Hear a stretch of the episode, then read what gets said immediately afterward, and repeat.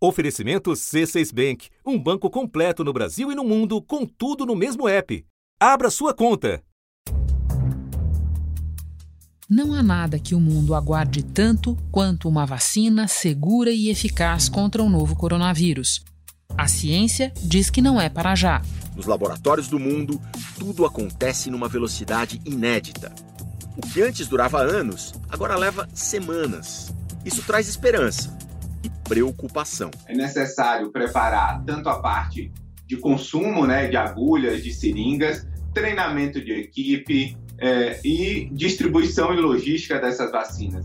Enquanto governantes prometem imunização para breve. O presidente Donald Trump disse agora há pouco que a vacina contra o novo coronavírus vai estar disponível por volta do dia 3 de novembro, que por acaso é o dia da eleição presidencial. O presidente Vladimir Putin ele anunciou a Sputnik V desenvolvida pelo Instituto Gamaleya em Moscou, como a primeira vacina aprovada contra a Covid-19 no mundo. O início da vacinação previsto até aqui para começar no dia 15 de dezembro em São Paulo com os profissionais da saúde. É o compromisso da aquisição dessas das vacinas que serão fabricadas até o início de janeiro, em torno de 46 milhões de doses, e essas vacinas servirão para nós iniciarmos a vacinação ainda em janeiro.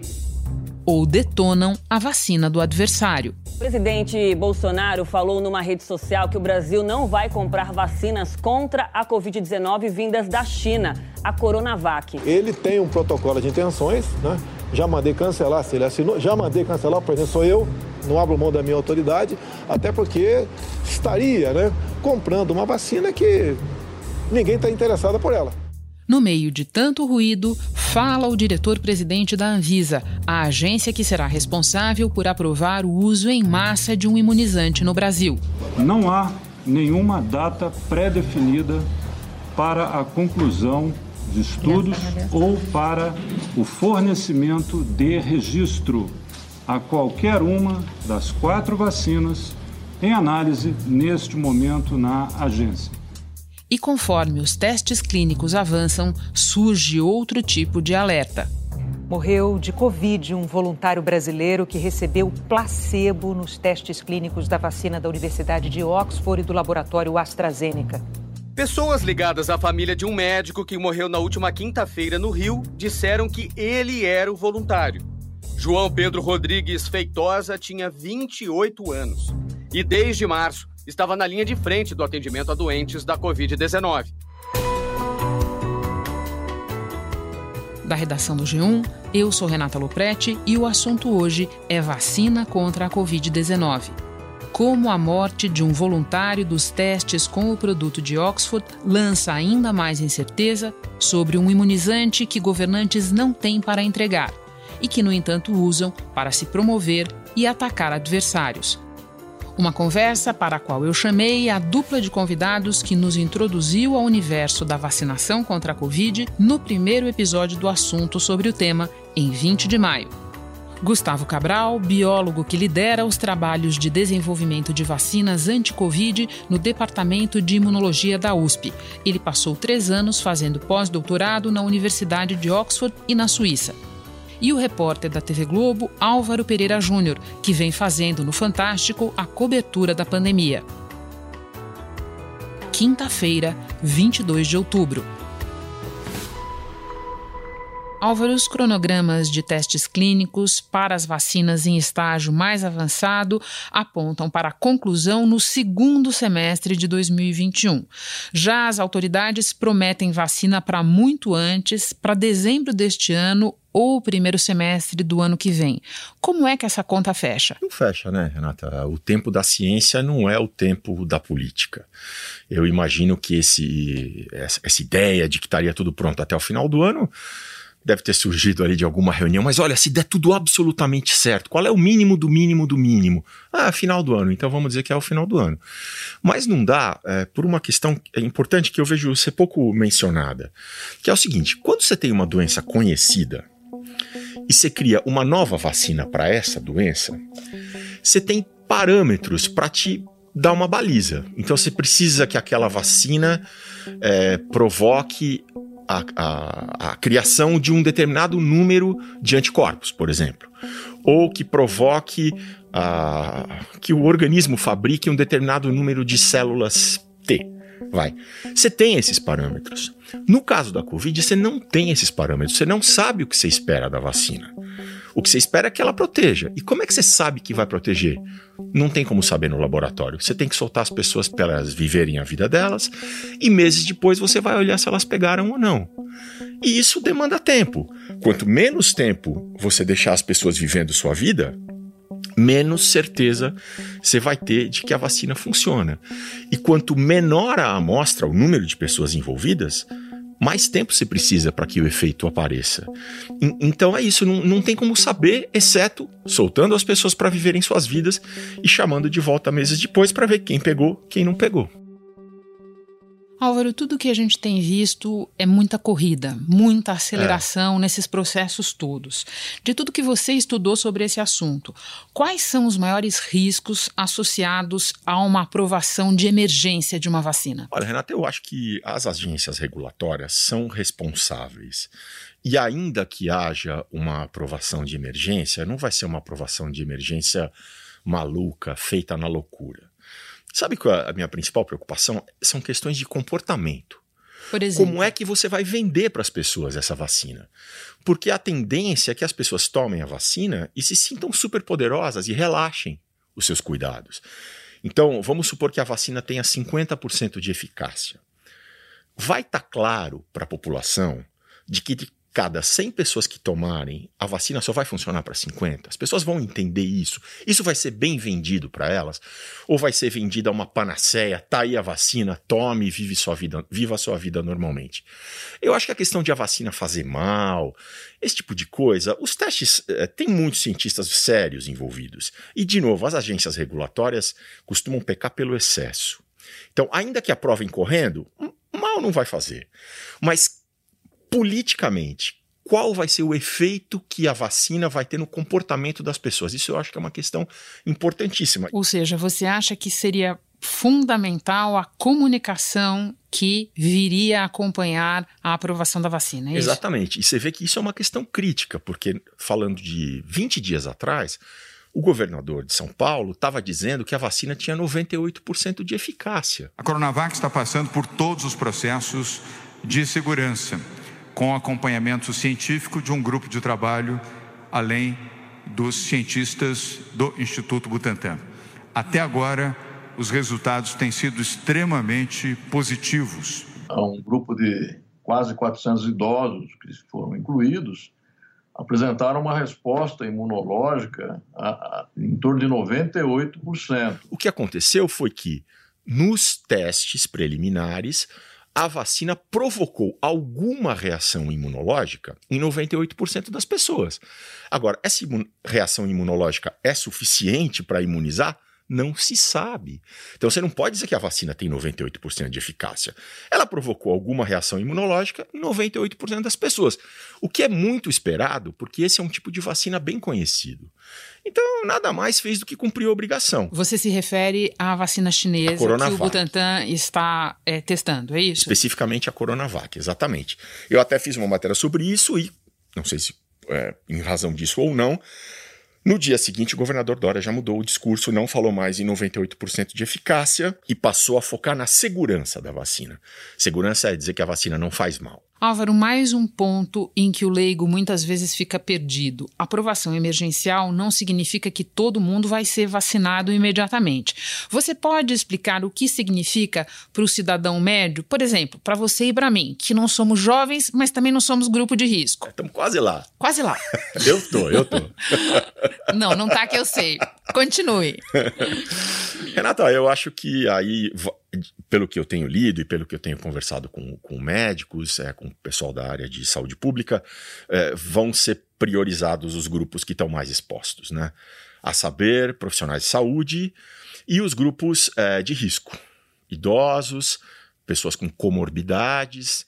Então eu acho que pessoas como a gente vão ficar para o final da fila aí. E é natural que fique num momento em que a vacina é nova e que você não tem uma quantidade é, enorme de doses e que tem todas as questões logísticas envolvidas. Ainda mais no caso da Coronavac, se o SUS não se envolver. Na reunião com 24 governadores, o ministro da Saúde, Eduardo Pazuello, anunciou que o ministério compraria a Coronavac do Instituto Butantan e não da China. O próprio site do Ministério da Saúde trazia a informação. 46 milhões de doses com investimento de 2 bilhões e 600 milhões de reais. Nas redes sociais, Bolsonaro escreveu que qualquer vacina, antes de ser disponibilizada à população, deverá ser comprovada cientificamente pelo Ministério da Saúde e certificada pela Anvisa. E que, diante do exposto, minha decisão é a de não adquirir a referida vacina. A fala de Bolsonaro levou o Ministério da Saúde a convocar um pronunciamento. O secretário executivo do Ministério, Elcio Franco, negou a intenção de comprar as doses da vacina. Não há intenção de compra de vacinas chinesas. No fim da manhã, o Ministério da Saúde tirou a nota do ar porque o SUS é que tem a capilaridade do Sistema Nacional de Vacinação.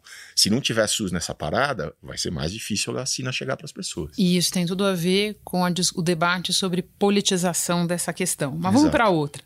Por fim, a gente está vendo continuamente os políticos prometendo N coisas sobre vacinas que eles não têm como entregar.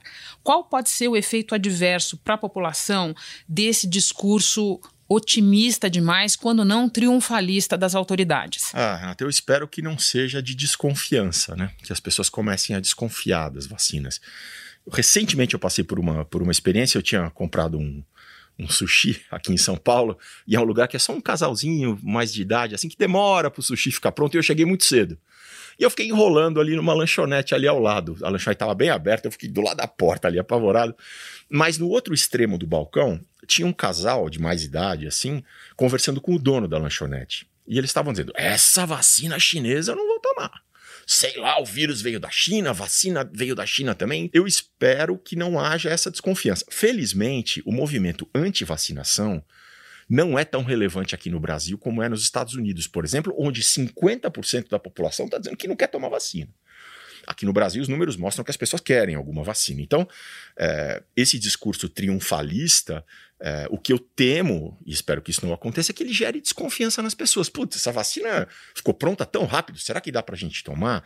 E é importante que as pessoas tenham em mente que, se for aprovada, tem um monte de cientista envolvido, tem um monte de gente séria envolvido, não vai ser aprovado um, uma uma coisa horrível que faça mal para as pessoas. Isso não vai acontecer. E a gente pode ter em mente que o combate contra a doença ainda tem muito para acontecer e contra a desinformação também, pelo que você está falando. Muito. É, você vê, o presidente Bolsonaro disse que é preciso comprovação científica de, de que a vacina da Coronavac funcione. Não existe qualquer dispêndio de recurso, ainda mais um vultoso como esse, né? Que seria para vacinarmos 100 milhões de pessoas a preço de aproximadamente 10 dólares por vacina, seria ainda mais porque Repito, não temos a, comprovação científica. Só que outras vacinas, como a AstraZeneca de Oxford e as do consórcio COVAX Facility, receberam investimento do governo federal. Um aporte de 4 bilhões e 400 milhões de reais. E todas elas estão na mesma fase de testagem da Coronavac, a chamada fase 3 com voluntários. Olha, o presidente Bolsonaro dizer que alguma coisa precisa de comprovação científica. Que a cloroquina pode e deve ser usada desde o início, apesar de saberem que não tem uma, uma confirmação científica da sua eficácia. Né? É mais ou menos como o Keith Richards dos Rolling Stones falar contra as drogas. Você vai falando, nossa, ele, ele, esse aí tá falando isso?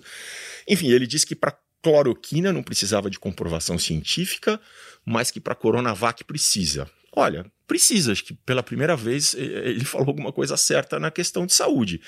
Agora, é claro que ele está dizendo isso por um background político bastante complicado e do qual prefiro manter distância. Álvaro, muito obrigada pelas informações, mais uma vez por ser um parceiro do assunto no assunto vacina. Bom trabalho para você. Valeu, gente. Contem sempre comigo.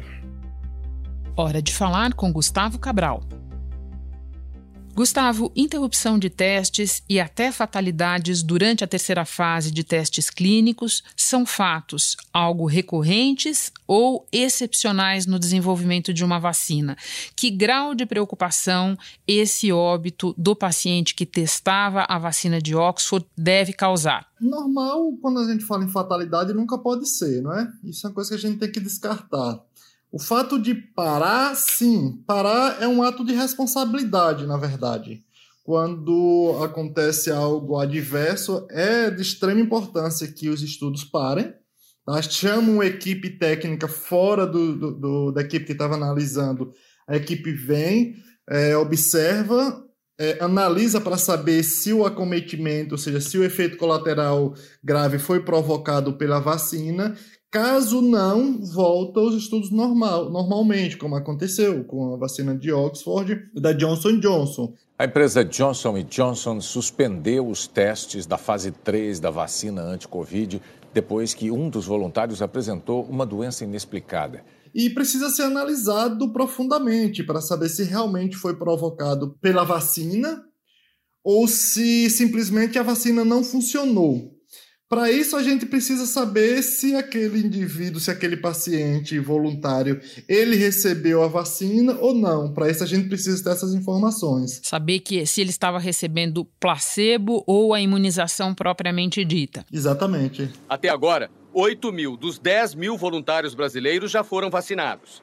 Metade recebe o imunizante contra a Covid-19.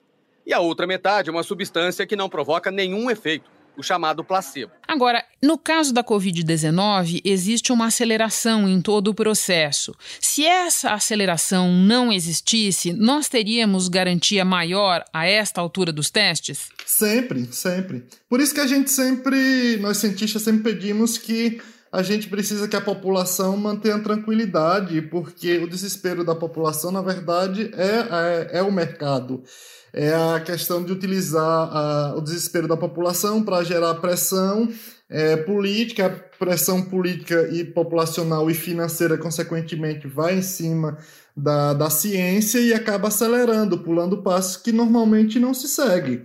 É, numa condição normal, por exemplo, é, as vacinas não poderiam sair da fase de animal, que testes em animais, por exemplo, sem que induzisse a proteção é, de infecção do vírus, não apenas a proteção da, da doença. Mas sim, mesmo assim, ó, induziu a proteção da doença, preveniu ó, o desenvolvimento da doença, seguiu para testes em, com seres humanos, testes clínicos. Outros, na verdade, nem esperaram os testes com animais já foram direto em paralelo.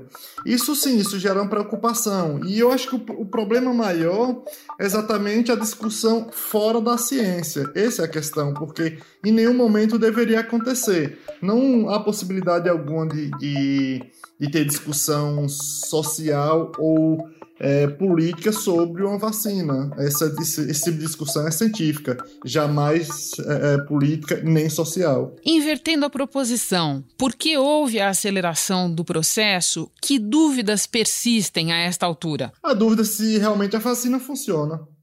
Essa é uma, é uma dúvida bem, bem clara, porque, por exemplo, é, não adianta a gente, voltando ao mesmo exemplo dos testes de animais, antes de ir para seres humanos, seres humanos, a gente precisa saber se realmente a vacina protege o, o, o percentual de proteção, mas para isso a gente precisa utilizar um número maior de animais do que foi utilizado. A esperança de proteção contra o novo coronavírus vem de uma pesquisa que passou por testes em três animais: ratos, furões e macacos. Eles receberam uma combinação enfraquecida de pedaços do coronavírus e de um outro vírus. Essa combinação não é capaz de desenvolver a doença em humanos. Apenas ajuda a promover a resposta imunológica contra a Covid. A gente precisa, por exemplo, saber se aquela vacina consegue induzir memória imunológica, ou seja, quando a gente vacina, é, du durante quanto tempo aquela vacina vai, vai funcionar? Durante seis meses? Durante um ano? Isso é de extrema importância para depois a gente ir para os testes em, em, com seres humanos, fase 1, fase 2, para testar se ela tem algum efeito colateral a curto e médio prazo. E aí a gente ir para a fase clínica, aquela fase final, onde se testa em, em larga escala é, Podemos falar em larga escala, mas especificamente com milhares de pacientes, a mais de mil pacientes. Então, é, muitas questões ficaram assim ficaram sem responder. No caso de aplicabilidade, isso é, é, é, muito confuso, porque é pandemia, a gente precisa imunizar milhões e até bilhões de pessoas. Na linha do que você está explicando para nós, vários especialistas dizem que neste momento tudo leva a crer que as primeiras vacinas contra a Covid-19 que venham a ser aprovadas não serão absolutamente eficazes para todos os grupos da população. Nesta primeira vacinação, quando ela existir, que grau de eficácia a gente pode esperar, Gustavo? Essa primeira leva de vacinas, ela, elas não vão ser tão eficazes assim quanto geralmente a gente espera. Vou dar um exemplo. Inicialmente, a Organização Mundial de Saúde é, estipulou, após discutir com vários cientistas, de que uma vacina teria que proteger pelo menos 70%, gerar uma proteção. Ou seja, de cada 100 pessoas vacinadas, 70 está protegido tá? Além disso, que gerasse uma proteção de no mínimo um ano, para que não precisasse estar vacinando, por exemplo, seis em seis meses. Com a pressão, por exemplo, americana, a FDA, que é a nossa, como se fosse a nossa Anvisa aqui, é já aquela coisa de, olha, se uma vacina proteger por seis meses e gerar 50% de proteção, a gente vai aprovar. Então, consequentemente, também a ONU cedeu. Hoje, uma vacina que gere 50% de proteção, ela vai ser licenciada. Se ela proteger por seis meses, ela vai ser, ela vai ser licenciada. E se nós não tivéssemos faz, fazendo pressão ou discutindo com vocês, é, com a mídia, de que menos de 50% é, seria absurdo, poderia até ter diminuído essa quantidade. Mas sim, hoje as vacinas que chegarem a 50%, 60%, não tenho dúvida que ela vai ser licenciada para vacinação em larga escala. Mas o ideal é que fosse, fosse muito maior. E agora uma dúvida que é vocalizada por muitas pessoas. É melhor tomar uma vacina parcialmente eficaz ou nenhuma vacina e esperar pela totalmente eficaz? Por quê? Não, tem que tomar, tem que tomar a vacina. A gente tem que, tem que ajudar a controlar. Não pode ser 50%, tá? Não pode ser menos de 50% de proteção. Tá? Mas se a gente gera 50% de proteção, a gente já consegue, por exemplo, atingir é, muita gente, por exemplo, que tem comorbidades, ela pode, pode induzir uma proteção, consequentemente não levar a fatalidade de muita gente. A gente pode ajudar a salvar muitas vidas. Então, isso é claro, a gente tem que vacinar. As pessoas têm que se vacinar. É, se uma vacina chegou a ser licenciada, todas as vacinas que são licenciadas para uso humano, elas são seguras e são eficazes. Isso daí quer dizer que acabaram os cuidados? Não. Não, não acabaram os cuidados. A gente só vai conseguir os cuidados, por exemplo, de higiene, de usar máscara, a gente vai conseguir quando a gente quando nós obtivermos uma vacina com eficácia acima de 75%, 80%, que não vai ser para agora. Se for ótimo, que bom, mas não é para agora. Então assim, é preciso se vacinar. Gustavo, para encerrar, a população que já está compreensivelmente angustiada vem recebendo informações conflitantes sobre a vacina, muitas delas pautadas menos por rigor científico do que por disputa política. Então eu te peço que esclareça a quem caberá aprovar e com base em quais critérios uma vacinação em larga escala. E quando ela for aprovada, haverá motivo para desconfiança? Em nenhum momento esse tipo de questão de que se, quem vai ser vacina, se vai ser vacinado ou não vacinado, não deveria ter entrado em momento algum por questão política. Porque, com, todos, com todo respeito aos governantes, mas eles não têm informação, não têm autoridade técnica alguma para dar opinião. Tá? E as pessoas também, as pessoas precisam aprender a escutar quem está preparado para informar, e nesse caso é o corpo técnico, são cientistas. Podem errar, Podemos errar, mas quando nós erramos, nós buscamos melhorar. Nós não insistimos no erro. E o que, que acontece com isso? Quando a vacina chega nessa fase final, que tem os testes em larga escala, ela vai levar para um corpo técnico, para uma equipe que vai analisar e vai discutir fortemente. A gente quebra o pau mesmo discutindo o que é que tem de bom, o que é que tem de ruim, o que é que pode melhorar, o que é que cada um pode oferecer. Quando há o licenciamento, já passou por todas essas discussões técnico-científicas. O trabalho da Anvisa, o trabalho da nossa agência, não sofre nenhuma alteração, influência ou ação de qualquer outra situação que não a ciência e o apego à boa técnica. Portanto, não há influência externa nesse sentido. Uma, uma, por exemplo, uma Anvisa e o corpo técnico não vai levar, pelo menos eu não acredito que vai levar uma vacina que pode causar mal às pessoas. Imagine, eu assino um documento falando de que aquela vacina é eficiente, é segura e causa qualquer problema para a população. Primeiro, se eu tiver qualquer dúvida, eu não vou assinar. Se eu tiver qualquer dúvida, eu não vou assinar. Porque, olha, eu nunca mais terei estômago por causa da ansiedade que vai me gerar. E segundo, se causar algum problema, minha carreira acabou. Então, assim, quando chega na população, já tem toda uma discussão técnico-científica e não política. Gustavo, muito obrigada por todos os esclarecimentos. Boa sorte para você e para os seus colegas nesse trabalho tão importante que vocês desenvolvem na USP. Obrigado a você e bom trabalho para vocês aí também. Campanha de multivacinação, que inclui imunização contra a paralisia infantil, vai até 30 de outubro, com atendimento gratuito no SUS. Apesar de doenças como a poliomielite terem sido erradicadas no Brasil, a vacinação é importante para evitar o ressurgimento para saber quais vacinas são indicadas para cada faixa etária e conferir se as suas e as das suas crianças estão em dia, vá ao link disponível no texto que acompanha este episódio do podcast em g1.com.br/barra o assunto. Este foi o assunto podcast diário disponível no G1 e também nos aplicativos Apple Podcasts, Google Podcasts, Spotify, Deezer, Castbox. Nos aplicativos dá para seguir a gente e assim ficar sabendo toda vez que tiver novo episódio. Eu sou Renata Loprete e fico por aqui.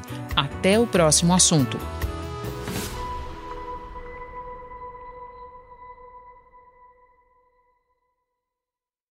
Você no topo da experiência financeira que um banco pode oferecer. Escolha um banco completo no Brasil e em qualquer lugar do mundo. Abra sua conta no C6 Bank.